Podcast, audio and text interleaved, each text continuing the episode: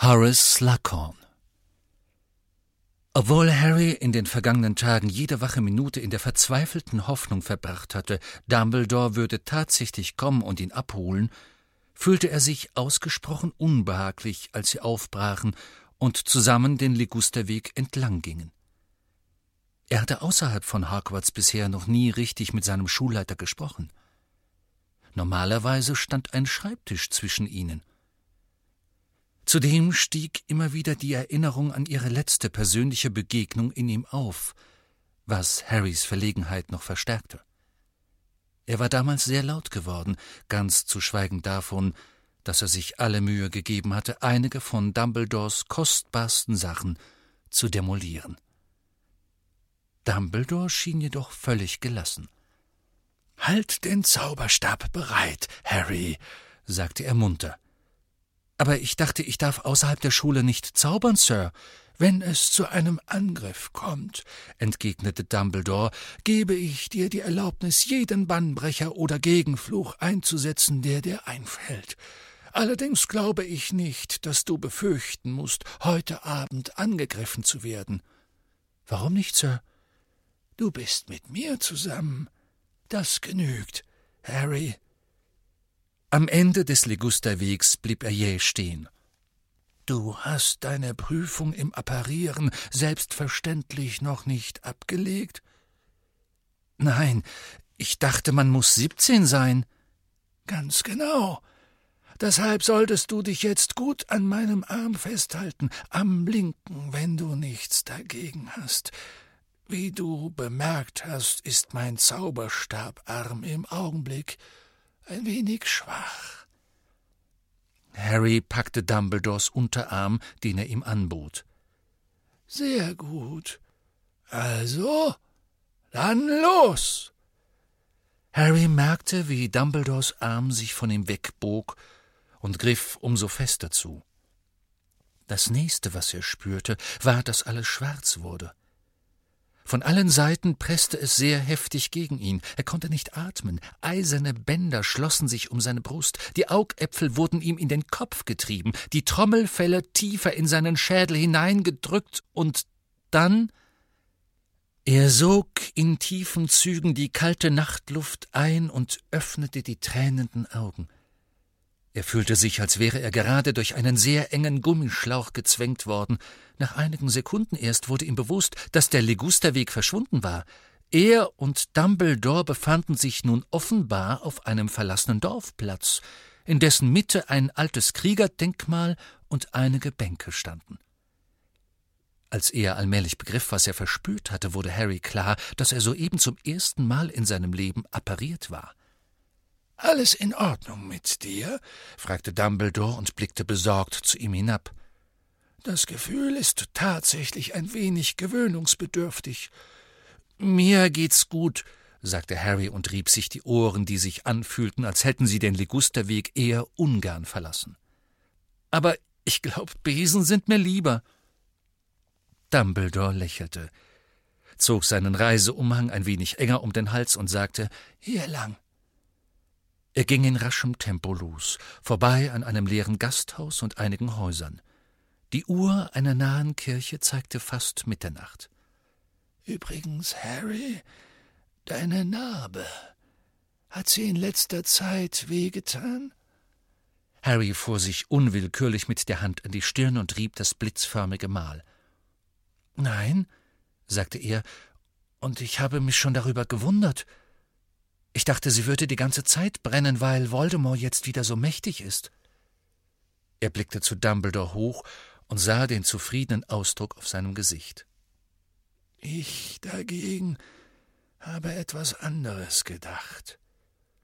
Lord Voldemort hat endlich erkannt, dass du gefährlichen Zugang zu seinen Gedanken und Gefühlen hattest. Offenbar setzt er jetzt Oklumentik gegen dich ein. Mir soll's recht sein, sagte Harry, der weder die beunruhigenden Träume noch die erschreckend blitzartigen Einsichten in Voldemorts Geist vermisste. Sie bogen um eine Ecke und kamen an einer Telefonzelle und einer überdachten Bushaltestelle vorbei. Harry sah wieder zu Dumbledore hinüber. Professor? Harry? Hm, wo sind wir eigentlich? Dies, Harry, ist das bezaubernde Dorf Butley Bapperton. Und was machen wir hier? Ach ja, natürlich. Das habe ich dir noch gar nicht erzählt. Nun, ich weiß nicht mehr, wie oft ich das in den letzten Jahren gesagt habe, aber unser Kollegium hat wieder einmal einen Lehrer zu wenig. Wir sind hier, um einen alten Kollegen von mir zu überreden, seinen Ruhestand zu unterbrechen und nach Hogwarts zurückzukehren. Wie kann ich dabei helfen, Sir? Oh, ich denke, wir werden dich schon gebrauchen können, sagte Dumbledore vage. Hier links, Harry. Sie gingen nun durch eine steile, enge und von Häusern gesäumte Straße. Alle Fenster waren dunkel. Die seltsame Kälte, die seit zwei Wochen über dem Legusterweg gelegen hatte, herrschte auch hier. Bei dem Gedanken an Dementoren warf Harry einen Blick über die Schulter und umklammerte zur Beruhigung den Zauberstab in seiner Tasche.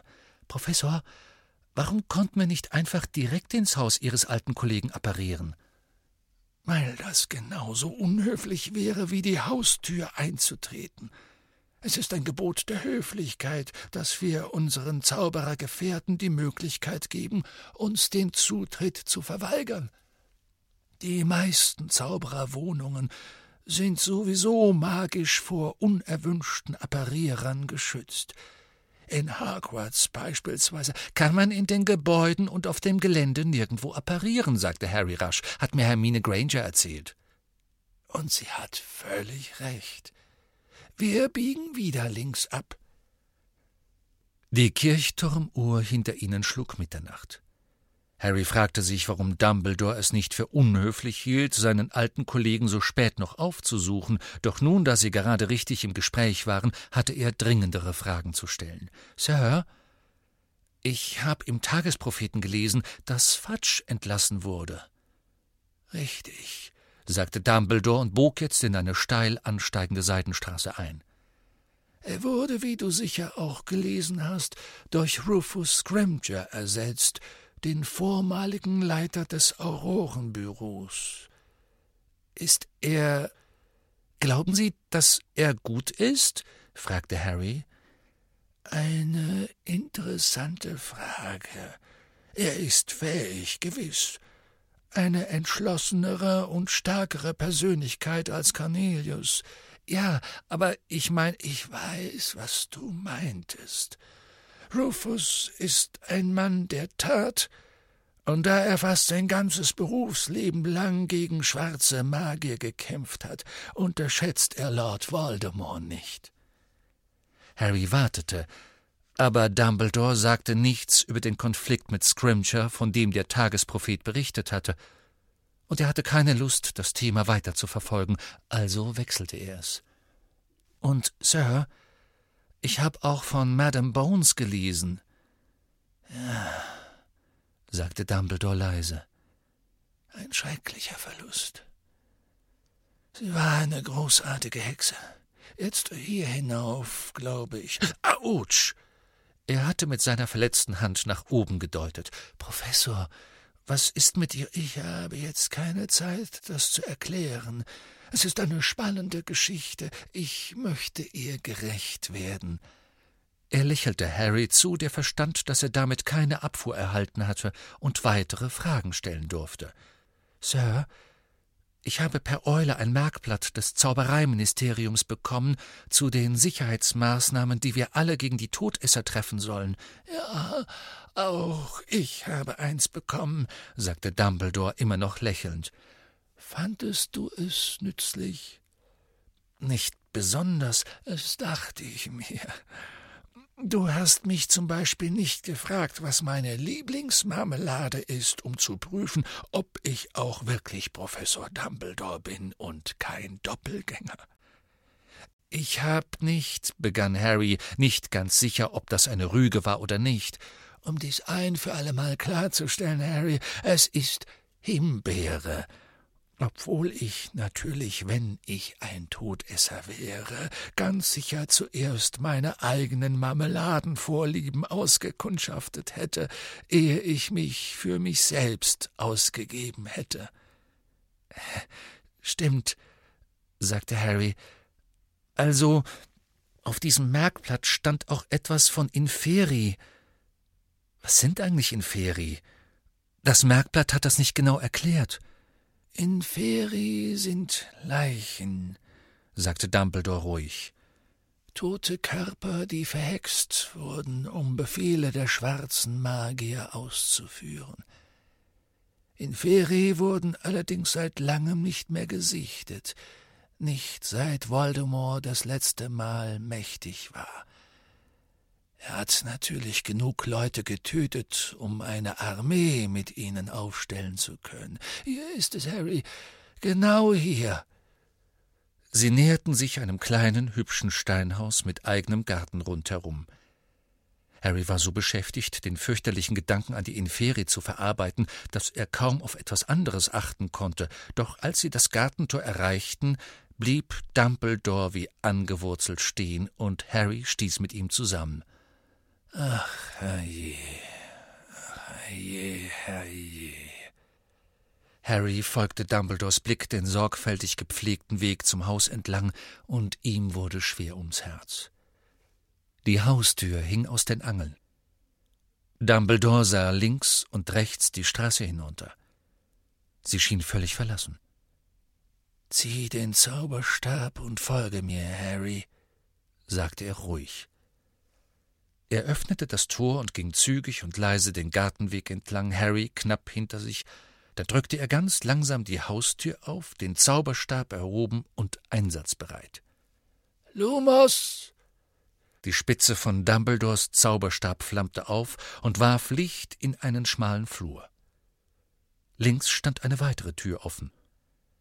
Dumbledore hielt seinen leuchtenden Zauberstab in die Höhe und betrat, dicht gefolgt von Harry, das Wohnzimmer. Ein Anblick völliger Verwüstung bot sich ihnen. Eine zersplitterte Standuhr lag zu ihren Füßen, deren Zifferblatt zerbrochen war und deren Pendel etwas weiter entfernt wie ein fallengelassenes Schwert dalag. Ein Klavier war umgestürzt und hatte seine Tasten über den Boden verteilt. Daneben glitzerten Bruchstücke des herabgestürzten Kronleuchters, zerknautschte Kissen lagen herum, denen Federn aus den aufgeschlitzten Seiten quollen, Glassplitter und Porzellanscherben waren wie Pulver über allem verstreut. Dumbledore hob seinen Zauberstab noch ein Stück höher, und sein Licht fiel auf die Wände. Etwas Dunkelrotes und Klebriges war auf die Tapete gespritzt. Als Harry kurz nach Luft schnappte, drehte sich Dumbledore um. Unschön, nicht wahr? sagte er mit schwerer Stimme. Ja, hier ist etwas Schreckliches geschehen. Vorsichtig ging Dumbledore weiter in die Mitte des Raumes und betrachtete dabei genau die Trümmer zu seinen Füßen. Harry folgte ihm und sah sich um, voller Angst, welcher Anblick ihn hinter dem zerstörten Klavier oder dem umgestürzten Sofa erwarten würde, doch von einer Leiche keine Spur. Vielleicht hat es einen Kampf gegeben, und Sie haben ihn fortgeschleppt, Professor, vermutete Harry und wollte sich lieber nicht vorstellen, wie schwer verwundet ein Mann sein musste, dass er solche Flecken bis fast an die Decke hinterließ. Ich glaube nicht, sagte Dumbledore leise und spähte hinter den zur Seite gekippten Polstersessel. Sie meinen, er ist immer noch hier irgendwo? Ja. Und ohne Vorwarnung schlug Dumbledore zu und stach mit der Spitze seines Zauberstabs in den Sitz des Polstersessels, der Autsch! schrie. Guten Abend, Harris, sagte Dumbledore und richtete sich wieder auf. Harry klappte der Mund auf. Wo vor dem Bruchteil einer Sekunde noch ein Sessel gewesen war, kauerte nun ein ungeheuer fetter, glatzköpfiger alter Mann, der sich den Bauch massierte und mit betrübten und tränenden Augen zu Dumbledore emporschielte. Es war doch nicht nötig, den Zauberstab so fest reinzustechen, sagte er barsch, während er sich aufrappelte. Das hat wehgetan. Das Licht des Zauberstabs tanzte über seine glänzende Glatze, seine Glubschaugen, seinen gewaltigen silbernen Walrossbart und die blank polierten Knöpfe der kastanienbraunen Samtjacke, die er über einem lila Seidenpyjama trug. Sein Kopf reichte kaum bis zu Dumbledores Kinn. Was hat mich verraten? brummte er, während er wackelig auf die Beine kam und sich immer noch den Bauch rieb. Er wirkte erstaunlich gefasst für einen Mann, der gerade dabei erwischt worden war, wie er einen Sessel spielte. Mein lieber Horace, sagte Dumbledore mit heiterer Miene, wenn die Todesser wirklich hier vorbeigeschaut hätten, dann hätte man das dunkle Mal über dem Haus aufsteigen lassen. Der Zauberer schlug sich mit seiner fleischigen Hand vor die breite Stirn. Das dunkle Mal, murmelte er. Wusste doch, da war noch was. Na gut, hätte ohnehin keine Zeit mehr gehabt. Ich hab grad noch meiner Bolsterung den letzten Schliff gegeben, als du reinkamst. Er atmete einmal tief aus und ließ dabei die Spitzen seines Schnurrbarts flattern. Brauchst du meine Hilfe beim Aufräumen? fragte Dumbledore höflich. Bitte, sagte der andere. Sie stellten sich Rücken an Rücken, der große dünne Zauberer und der kleine Dicke, und schwenkten ihre Zauberstäbe mit der gleichen schwungvollen Bewegung. Die Möbel flogen an ihre angestammten Plätze zurück. Zierwerk setzte sich mitten in der Luft wieder zusammen. Federn flutschten in ihre Kissen, zerrissene Bücher reparierten sich selbst und landeten auf ihren Regalen. Öllampen schwirrten auf Beistelltische und flammten wieder auf. Eine umfangreiche Sammlung zerbrochener silberner Bilderrahmen flog glitzernd durch den Raum und ließ sich heil und makellos auf einem Schreibtisch nieder. Risse, Sprünge und Löcher schlossen sich überall und die Wände wischten sich selbst sauber. Was war das eigentlich für ein Blut? fragte Dumbledore laut über das Schlagen der soeben wieder zusammengesetzten Standuhr hinweg. An den Wänden? Drache? rief der Zauberer namens Horace, während der Kronleuchter sich unter ohrenbetäubendem Knirschen und Klimpern wieder an die Decke schraubte. Vom Klavier war ein letztes Plonk zu hören, dann herrschte Stille. Ja, Drache, wiederholte der Zauberer beiläufig. Meine letzte Flasche. Es kostet zurzeit ein Vermögen, na ja, vielleicht ist es wiederverwendbar. Er stapfte hinüber zu einer kleinen Kristallflasche, die auf einer Anrichte stand, hob sie gegen das Licht und musterte die dicke Flüssigkeit darin. Hm, ein bisschen staubig. Er stellte die Flasche zurück auf die Anrichte und seufzte. In diesem Moment fiel sein Blick auf Harry. Oho, sagte er, und seine großen runden Augen huschten zu Harrys Stirn und der blitzförmigen Narbe darauf. Oh. Das, sagte Dumbledore und trat näher, um sie einander vorzustellen, ist Harry Potter. Harry, das ist ein alter Freund und Kollege von mir, Horace Slughorn. Slughorn drehte sich mit gewitztem Gesichtsausdruck zu Dumbledore. Auf die Art willst du mich also rumkriechen? Nun, die Antwort lautet nein, Albus. Er schob sich an Harry vorbei und hielt sein Gesicht entschlossen abgewandt mit der Miene eines Mannes, der bemüht ist, jeglicher Versuchung zu widerstehen. Ich meine, wir könnten wenigstens ein Glas zusammen trinken, bat Dumbledore. Auf alte Zeiten. Slughorn zögerte. Von mir aus ein Glas, sagte er unfreundlich. Dumbledore lächelte Harry zu und wies ihn zu einem Sessel, der ähnlich aussah wie der, den Slughorn eben verkörpert hatte und der direkt neben dem neu entfachten Feuer und einer hell leuchtenden Öllampe stand. Harry setzte sich. Er hatte deutlich den Eindruck, dass Dumbledore ihn aus irgendeinem Grund so sichtbar wie möglich haben wollte. Und tatsächlich, als Lacon, der geschäftig mit Karaffen und Gläsern hantiert hatte, sich wieder dem Raum zuwandte, fiel sein Blick sofort auf Harry. Hm, machte er und schaute rasch weg, als fürchtete er, seinen Augen Schaden zuzufügen. Hier, er reichte Dumbledore, der unaufgefordert Platz genommen hatte, ein Glas, drückte Harry das Tablett in die Hand und sank dann in die Kissen des wiederhergestellten Sofas und in ein missmutiges Schweigen. Seine Beine waren so kurz, dass sie nicht bis zum Boden reichten. Nun, wie geht es dir so, Horace? fragte Dumbledore. Nicht sonderlich gut, sagte Slughorn prompt. Schwach auf der Brust, Asthma und Rheuma. Bin nicht mehr so beweglich wie früher, nun ja, damit muss man rechnen. Das Alter der Schöpfung. Trotzdem musst du ziemlich schnell gewesen sein, um uns so kurzfristig einen derartigen Empfang zu bereiten, sagte Dumbledore. Du kannst nicht länger als drei Minuten vorher gewarnt gewesen sein. Zwei, sagte Slakon halb verärgert, halb stolz. Habt meinen Hausfriedenszauber nicht losgehen hören, nahm gerade ein Bad, aber, fügte er unnachgiebig hinzu und schien sich wieder zusammenzureißen. Es ist nun einmal so, ich bin ein alter Mann, Albus.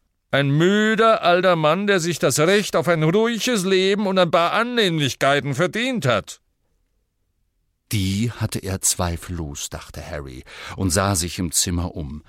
Es war muffig und vollgestopft, aber man konnte nicht behaupten, dass es ungemütlich war. Es gab weiche Sessel und Schemel, Getränke und Bücher, Pralinen, Schachteln und dicke Kissen. Wenn Harry nicht gewusst hätte, wer hier lebte, hätte er auf eine reiche, pedantische alte Dame getippt. Du bist noch nicht so alt wie ich, Harris, sagte Dumbledore. Nun, vielleicht solltest du auch mal an den Ruhestand denken, erwiderte Slughorn frei heraus. Seine hellen, stachelbeerfarbenen Augen hatten Dumbledores verletzte Hand entdeckt. Reagierst anscheinend auch nicht mehr so schnell wie früher. Da hast du vollkommen recht, sagte Dumbledore gelassen und schüttelte den Ärmel zurück, so dass nur noch die Spitzen seiner verbrannten und geschwärzten Finger zu sehen waren. Ihr Anblick löste ein unangenehmes Kribbeln in Harrys Nacken aus. Ich bin zweifellos langsamer als früher. Doch andererseits. Er zuckte die Achsel und spreizte die Hände, als wollte er sagen, dass das Alter auch seine Vorteile habe und Harry fiel ein Ring an seiner unverletzten Hand auf, den er Dumbledore noch nie hatte tragen sehen. Er war groß, ziemlich grob gefertigt und offenbar aus Gold, und ein schwerer schwarzer Stein war darin eingelassen, der in der Mitte durchgebrochen war. Auch Slughorns Blick blieb kurz an dem Ring haften, und Harry sah, wie sich seine breite Stirn einen Moment lang leicht runzelte. Nun, all diese Vorkehrungen gegen Eindringlinge, Horace, waren sie für die Todesser bestimmt oder für mich? fragte Dumbledore. Was sollten die Todesser mit einem armen, gebrechlichen alten Knallkopf wie mir anfangen? gab Slughorn zurück. Ich könnte mir vorstellen, dass sie von dir verlangen würden, deine außergewöhnlichen Talente für Nötigung, Folter und Mord zu nutzen. Willst du mir tatsächlich weismachen, dass sie noch nicht gekommen sind, um dich anzuwerben? Slughorn sah Dumbledore einen Moment lang böse an und murmelte dann Ich habe Ihnen keine Gelegenheit gegeben. Seit einem Jahr zieh ich ständig um. Bleib nie länger als eine Woche an einem Ort. Zieh von Muggelhaus zu Muggelhaus. Die Besitzer von diesem hier sind im Urlaub auf den Kanaren. Ne? War sehr angenehm. Ich werd's vermissen. Es ist ganz leicht, wenn du den Dreh mal raus hast, ein schlichter Erstarrungszauber gegen diese lächerlichen Alarmanlagen, die sie statt Spigoskopen benutzen und aufgepasst, dass die Nachbarn dich nicht sehen, wenn du das Klavier reinbringst. Raffiniert, sagte Dumbledore. Klingt aber nach einer ziemlich anstrengenden Lebensweise für einen gebrechlichen alten Knallkopf, der gerne ein ruhiges Dasein hätte. Also, wenn du nach Hogwarts zurückkehren würdest. Wenn du mir sagen willst, dass mein Leben an dieser verderbten Schule friedlicher wäre, da kannst du dir die Worte sparen, Albus. Ich war zwar im Verborgenen, aber seit Dolores Umbridge weggegangen ist, sind mir ein paar seltsame Gerüchte zu Ohren gekommen. Wenn das heutzutage deine Art ist, Lehrer zu behandeln? Professor Umbridge hat sich mit unserer Zentaurenherde angelegt, sagte Dumbledore. Ich glaube, dir, Horace, wäre etwas Besseres eingefallen, als in den Wald zu marschieren und eine Horde zorniger Zentauren schmutzige Halbmenschen zu nennen. Das hat sie tatsächlich getan. Idiotisches Weib. Konntest du nie ausstehen? Harry gluckste und Dumbledore und Slughorn drehten sich beide zu ihm um. Verzeihung, sagte Harry hastig. Es ist nur, ich konnte sie auch nicht ausstehen. Dumbledore stand überraschend auf. Du gehst? fragte Slughorn prompt mit hoffnungsvollem Blick. Nein, ich würde nur gern mal die Toilette bei dir benutzen, sagte Dumbledore. Oh, erwiderte Slughorn offensichtlich enttäuscht. Zweite Tür links, den Flur entlang. Dumbledore durchquerte das Zimmer. Als sich die Tür hinter ihm geschlossen hatte, trat Stille ein. Nach einigen Augenblicken erhob sich Slughorn, schien jedoch nicht sicher, was er mit sich anfangen sollte. Er warf Harry einen flüchtigen Blick zu, trat dann hinüber zum Feuer, kehrte ihm den Rücken und wärmte seinen breiten Hintern. Glauben Sie bloß nicht, ich wüsste nicht, warum er sie mitgebracht hat, sagte er unvermittelt. Harry sah Slughorn nur an. Slughorns tränende Augen glitten über Harrys Narbe, und diesmal betrachtete er auch den Rest seines Gesichts. Sie sehen Ihrem Vater sehr ähnlich. Ja, das hat man mir schon gesagt, erwiderte Harry. Mit Ausnahme der Augen. Sie haben. Die Augen meiner Mutter, ja? Harry hatte das so häufig gehört, dass er es ein wenig ermüdend fand. Hm, nun ja, man sollte als Lehrer natürlich keine Lieblingsschüler haben, aber sie war eine von meinen. Ihre Mutter, fügte Slughorn hinzu, als Harry ihn fragend anblickte. Lily Evans. Eine der glühsten, die ich je unterrichtet habe. Aufgeweckt. Wissen Sie? Reizendes Mädchen. Ich habe immer zu ihr gesagt, dass sie eigentlich in mein Haus gehört. Da habe ich auch immer sehr freche Antworten bekommen. In welchem Haus waren Sie? Ich war der Hauslehrer von Slytherin, sagte Slughorn. Aber, fuhr er rasch fort, als er Harrys Gesichtsausdruck sah, und er drohte ihm mit einem Wurstfinger. Halten Sie mir das bloß nicht vor. Sie sind Gryffindor, wie Ihre Mutter, schätze ich, ja? Meist geht das nach Familien. Allerdings nicht immer. Schon mal was von Sirius Black gehört? Mit Sicherheit, hm? Er war in den letzten paar Jahren dauernd in den Zeitungen, ist vor wenigen Wochen gestorben. Es war, als ob eine unsichtbare Hand Harrys Eingeweide verdreht hätte und sie fest umklammert hielt. Nun, er war jedenfalls in der Schule ein guter Kumpel von ihrem Vater. Ich hab die gesamte Familie Black in meinem Haus gehabt, aber Sirius ist in Gryffindor gelandet. Schade. Er war ein talentierter Junge. Als sein Bruder Regulus dann kam, hab ich ihn gekriegt, aber ich hätte gern alle bekommen. Er hörte sich an wie ein begeisterter Sammler, der bei einer Versteigerung überboten worden war. Offenbar in Erinnerungen versunken, starrte er auf die Wand gegenüber und drehte sich gemächlich auf der Stelle, damit sein Hinterteil gleichmäßig beheizt wurde. Ihre Mutter stammte doch tatsächlich von Muggeln ab. Konnt's gar nicht fassen, als ich's herausfand. Dachte, sie müsste reinblütig sein, so gut wie sie war. Eine sehr gute Freundin von mir ist muggelstämmig, sagte Harry, und sie ist die beste in unserem Jahrgang. Komisch, dass das manchmal vorkommt. Nicht wahr?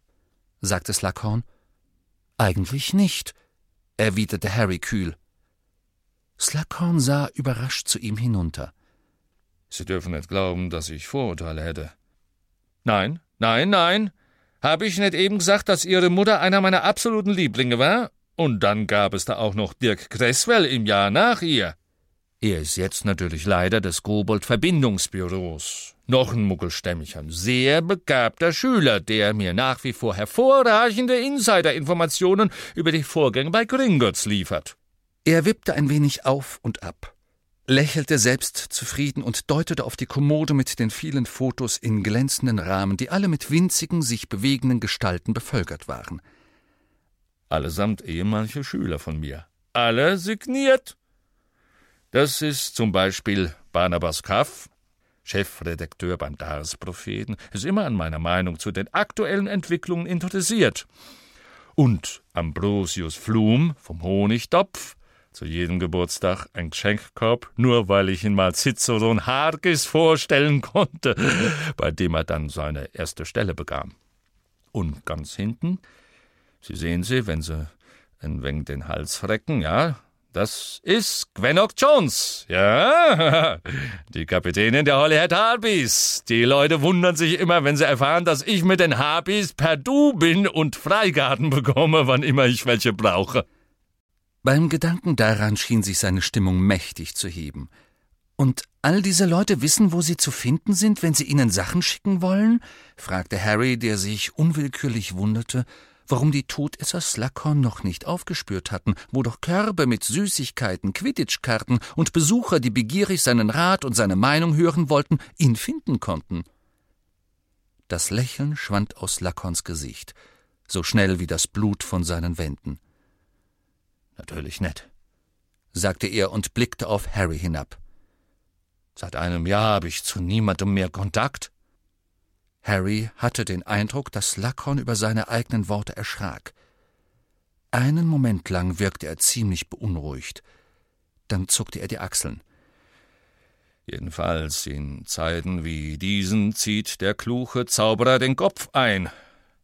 Schön und gut, was Dumbledore sagt, aber wenn ich grad jetzt einen Posten in Hogwarts annehmen würde, hieße das nichts anderes, als öffentlich meine Loyalität zum Orden des Phönix zu bekunden, und obwohl die mit Sicherheit sehr bewundernswert und mutig und alles sind, bin ich äh, persönlich von ihrer Sterblichkeitsrate äh, nicht gerade angetan. Sie müssen sich dem Orden nicht anschließen, um in Hogwarts zu unterrichten, sagte Harry, der sich einen spöttischen Unterton in seiner Stimme nicht ganz verkneifen konnte. Es fiel ihm schwer, Slughorns bequemes Leben gut zu heißen, wenn er an Sirius dachte, der sich in einer Höhle verkrochen und von Ratten gelebt hatte. Die meisten Lehrer sind nicht drin und bisher wurde keiner von ihnen umgebracht. Na ja, außer man zählt Quirrell mit, und der bekam, was er verdiente, weil er mit Voldemort zusammengearbeitet hat. Harry war sicher, dass Slughorn einer der Zauberer war, die es nicht ertragen konnten, wenn Voldemorts Name laut ausgesprochen wurde, und er wurde nicht enttäuscht. Slughorn erschauderte und protestierte lautstark, doch Harry ignorierte ihn. Ich schätze, die Lehrer sind sicherer als die meisten Leute, solange Dumbledore Schulleiter ist. Er soll der Einzige sein, den Voldemort je gefürchtet hat, nicht wahr? fuhr Harry fort. Slughorn starrte einige Augenblicke ins Leere. Er schien über Harrys Worte nachzudenken. Ja, stimmt, dass er, dessen Name nicht genannt werden darf, nie einen Kampf mit Dumbledore gesucht hat, murmelte er widerwillig, und da ich mich nicht den Todessern angeschlossen habe, könnte man vermutlich behaupten, dass er, dessen Name nicht genannt werden darf, mich wohl kaum zu seinen Freunden zählen kann. Von daher wäre ich in Albus Nähe vielleicht äh, sicherer. Ich will nicht so tun, als hätte Amelia Bones Tod mich nicht erschüttert, wenn sie mit all ihren Beziehungen zum Ministerium und unter dessen Schutz. Dumbledore kam ins Zimmer zurück, und Slughorn zuckte zusammen, als ob er vergessen hätte, dass er im Haus war. Oh, äh, da bist du ja, Albus. Hast sehr lange gebraucht. Machen verstimmt? Nein, ich habe nur in den Muggelmagazinen gelesen, sagte Dumbledore. Ich habe ein Fabel für Strickmuster. Nun, Harry, wir haben Horace Gastfreundschaft wahrhaft lange genug in Anspruch genommen. Ich denke, es ist Zeit für uns zu gehen. Harry gehorchte nur zu gern und sprang auf. Slughorn schien bestürzt. Ihr geht? Ja, in der Tat. Ich denke, ich weiß, wann eine Sache aussichtslos ist. Aussichtslos? Slughorn schien aufgeregt. Er drehte nervös seine fetten Däumchen und sah zu, wie Dumbledore seinen Reiseumhang zuschnürte und Harry den Reißverschluss seiner Jacke hochzog. Nun, ich bedaure, dass du die Stelle nicht haben willst, Horace, sagte Dumbledore und hob seine unverletzte Hand zu einem Abschiedsgruß. Hogwarts wäre froh gewesen, dich wiederzuhaben. Trotz unserer deutlich verschärften Sicherheitsvorkehrungen kannst du uns immer gerne besuchen, falls du das wünschst. Ja, nun, sehr liebenswürdig. Was ich sagen wollte. Dann auf Wiedersehen. Tschüss, sagte Harry. Sie waren an der Haustür angelangt, als sie hinter sich einen Ruf hörten. Na gut, ich, ich mach's. Dumbledore drehte sich um und sah Slughorn in der Wohnzimmertür stehen. Du willst aus dem Ruhestand zurückkehren? Ja, ja, erwiderte Slughorn ungeduldig. Ich muss verrückt sein, aber ja. Wunderbar, sagte Dumbledore strahlend. Dann, Horace, sehen wir uns am 1. September. Ja, das würde ich auch sagen, brummte Slughorn. Als sie den Gartenpfad entlang gingen, wehte ihnen Slughorns Stimme hinterher. Ich will eine Gehaltserhöhung, Dumbledore! Dumbledore gluckste. Das Gartentor schwang hinter ihnen zu, und sie machten sich durch die Dunkelheit und die wirbelnden Nebelschleier auf den Weg zurück den Hügel hinunter. Gut gemacht, Harry, sagte Dumbledore. Ich habe überhaupt nichts gemacht, gab Harry überrascht zurück. Oh doch, das hast du. Du hast Harris sehr genau klargemacht, was er zu gewinnen hat, wenn er nach Hogwarts zurückkehrt. Mochtest du ihn? Oh. Harry war nicht sicher, ob er Slughorn mochte oder nicht. Auf seine Art war er ganz nett gewesen, dachte er, aber er wirkte auch eingebildet, und selbst wenn er das Gegenteil behauptete, viel zu überrascht darüber, dass eine Muckelstämmige eine gute Hexe abgeben sollte. Harris, sagte Dumbledore und enthob Harry damit der Verpflichtung, irgendetwas davon auszusprechen, mag es gern behaglich. Er mag auch die Gesellschaft der Berühmten, der Erfolgreichen und der Mächtigen. Er genießt das Gefühl, diese Leute zu beeinflussen. Er wollte nie selber den Thron einnehmen, er zieht die zweite Reihe vor. Mehr Platz, um sich auszubreiten, verstehst du? Früher in Hogwarts hat er seine Lieblinge handverlesen, manche, weil sie ehrgeizig oder intelligent waren, andere, weil sie charmant oder talentiert waren, und er hatte ein unglaubliches Geschick, diejenigen auszuwählen, die später auf ihren jeweiligen Gebieten glänzten. Harris gründete eine Art Club seiner Lieblinge, dessen Mittelpunkt er selbst war. Er hat Leute miteinander bekannt gemacht, nützliche Beziehungen zwischen den Mitgliedern geknüpft und als Gegenleistung immer irgendeinen Gewinn daraus gezogen, sei es eine kostenlose Schachtel mit seinen geliebten kandierten Ananas oder die Möglichkeit, den nächsten Nachwuchsmitarbeiter für das Kobold-Verbindungsbüro zu empfehlen. Harry hatte plötzlich das deutliche Bild einer großen aufgeblähten Spinne vor Augen, die ein Netz um ihn spann und mal hier und mal da an einem Faden zupfte, um ihre großen und saftigen Fliegen ein wenig näher heranzuholen. All das, fuhr Dumbledore fort, erzähle ich dir nicht, um dich gegen Harris aufzubringen oder, wie wir ihn jetzt nennen müssen, Professor Slughorn, sondern damit du auf der Hut bist. Er wird zweifellos versuchen, dich für sich zu gewinnen, Harry. Du wärst das Juwel seiner Sammlung, der Junge, der überlebt hat, oder, wie sie dich heute nennen, der Auserwählte. Bei diesen Worten kroch eine Kälte über Harry, die nichts mit dem Nebel rundum zu tun hatte. Er erinnerte sich an Worte, die er vor einigen Wochen gehört hatte, Worte, die eine schreckliche und besondere Bedeutung für ihn hatten. Keiner kann leben, während der andere überlebt. Dumbledore war stehen geblieben auf Höhe der Kirche, an der sie vorher vorbeigegangen waren. Das soll genügen, Harry. Nimm jetzt bitte meinen Arm. Diesmal war Harry gefasst auf das, was kommen würde, und bereit zum Apparieren, doch er fand es trotzdem unangenehm. Als der Druck nachließ und er wieder atmen konnte, stand er auf einer Landstraße neben Dumbledore und sah vor sich die schiefen Umrisse seines zweitliebsten Gebäudes der Welt, des Fuchsbaus. Trotz des beklemmenden Gefühls, das ihn eben noch durchdrungen hatte, wurde seine Laune bei diesem Anblick wie von selbst besser.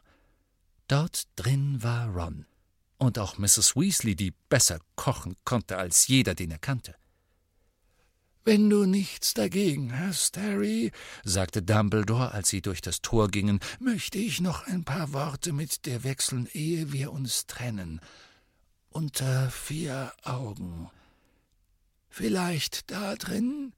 Dumbledore wies auf ein heruntergekommenes, steinernes Nebengebäude, wo die Weasleys ihre Besen aufbewahrten. Ein wenig verwundert folgte Harry Dumbledore durch die knarrende Tür in einen Raum, der etwas kleiner war als ein gewöhnlicher Schrank. Dumbledore ließ die Spitze seines Zauberstabs leuchten, so dass er wie eine Taschenlampe brannte und lächelte zu Harry hinab. Ich hoffe, du verzeihst mir, dass ich es erwähne, Harry, aber ich bin froh und ein wenig stolz darauf, wie gut du offenbar zurechtkommst, nach allem, was im Ministerium geschehen ist. Gestatte mir zu bemerken, dass Sirius stolz auf dich gewesen wäre. Harry schluckte. Die Stimme schien ihm zu versagen. Er meinte es nicht ertragen zu können, über Sirius zu sprechen. Es war schmerzhaft genug gewesen, Onkel Vernon sagen zu hören, sein Pate ist tot. Noch schmerzhafter war es, als Luckhorn Sirius Namen beiläufig fallen ließ. Es war schlimm, sagte Dumbledore sanft, dass du und Sirius nur eine so kurze gemeinsame Zeit hattet. Ein grausames Ende für etwas, das eine lange und glückliche Beziehung hätte sein sollen. Harry nickte, den Blick entschlossen auf die Spinne geheftet, die jetzt Dumbledores Hut hinaufkletterte. Er spürte, dass Dumbledore ihn verstand, dass er vielleicht sogar ahnte, dass Harry, ehe sein Brief eintraf, fast die ganze Zeit bei den Dursleys auf seinem Bett gelegen, die Mahlzeiten verweigert und auf das beschlagene Fenster gestarrt hatte, erfüllt von der kalten Leere, die er inzwischen mit Dementoren in Verbindung brachte. Es ist einfach schwierig, sagte Harry schließlich leise schwierig, sich klarzumachen, dass er mir nie mehr schreiben wird. Seine Augen brannten plötzlich und er blinzelte. Es kam ihm albern vor, es zuzugeben, aber die Tatsache, dass er jemanden außerhalb von Hogwarts gehabt hatte, dem am Herzen lag, was mit ihm geschah, fast wie ein Vater oder eine Mutter, war mit das Beste daran gewesen, als er entdeckt hatte, dass er einen Paten besaß und nun würden ihm die Posteulen nie wieder einen solchen Trost bringen? Sirius hat viel für dich bedeutet, was du nie zuvor erfahren hast. Natürlich ist der Verlust niederschmetternd.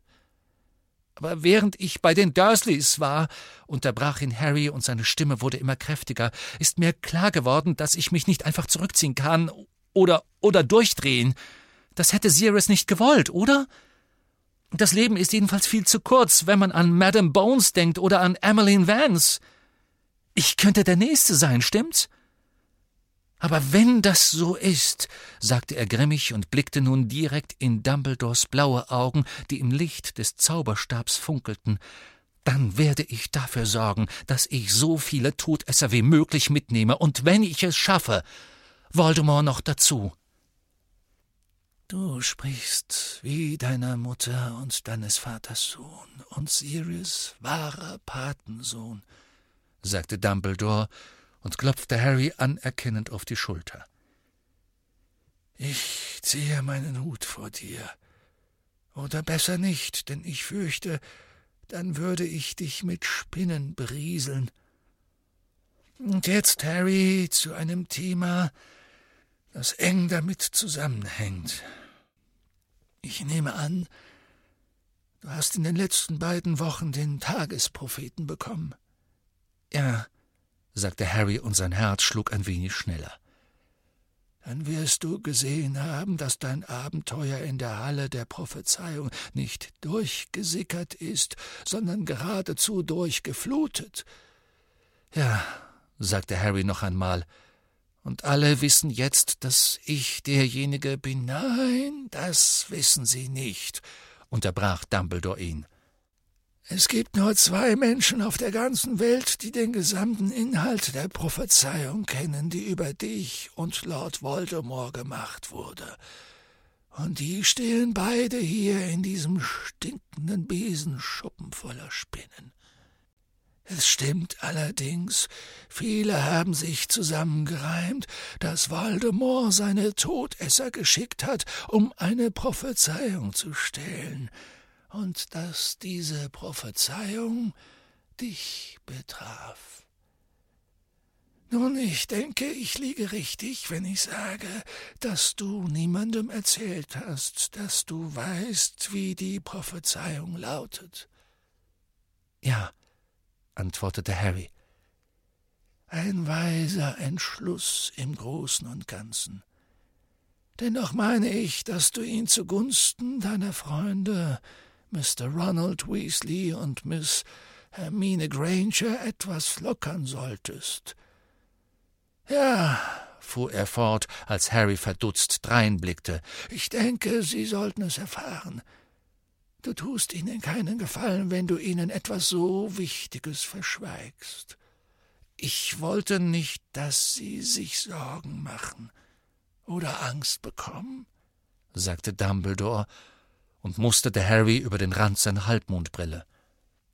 Oder vielleicht auch nicht eingestehen, dass du dir selber Sorgen machst und Angst hast. Du brauchst deine Freunde, Harry. Wie du so richtig gesagt hast, Sirius hätte es nicht gewollt, dass du dich zurückziehst. Harry erwiderte nichts. Aber Dumbledore schien keine Antwort zu verlangen. Er fuhr fort. Was ein anderes, doch dazugehöriges Thema angeht, so ist es mein Wunsch, dass du dieses Jahr Einzelstunden bei mir nimmst. Einzelstunden? Bei Ihnen? sagte Harry, der aus seinem gedankenverlorenen Schweigen hochschreckte. Ja, ich denke, es ist an der Zeit, dass ich mich verstärkt um deine Ausbildung kümmere. Worin werden Sie mich unterrichten, Sir?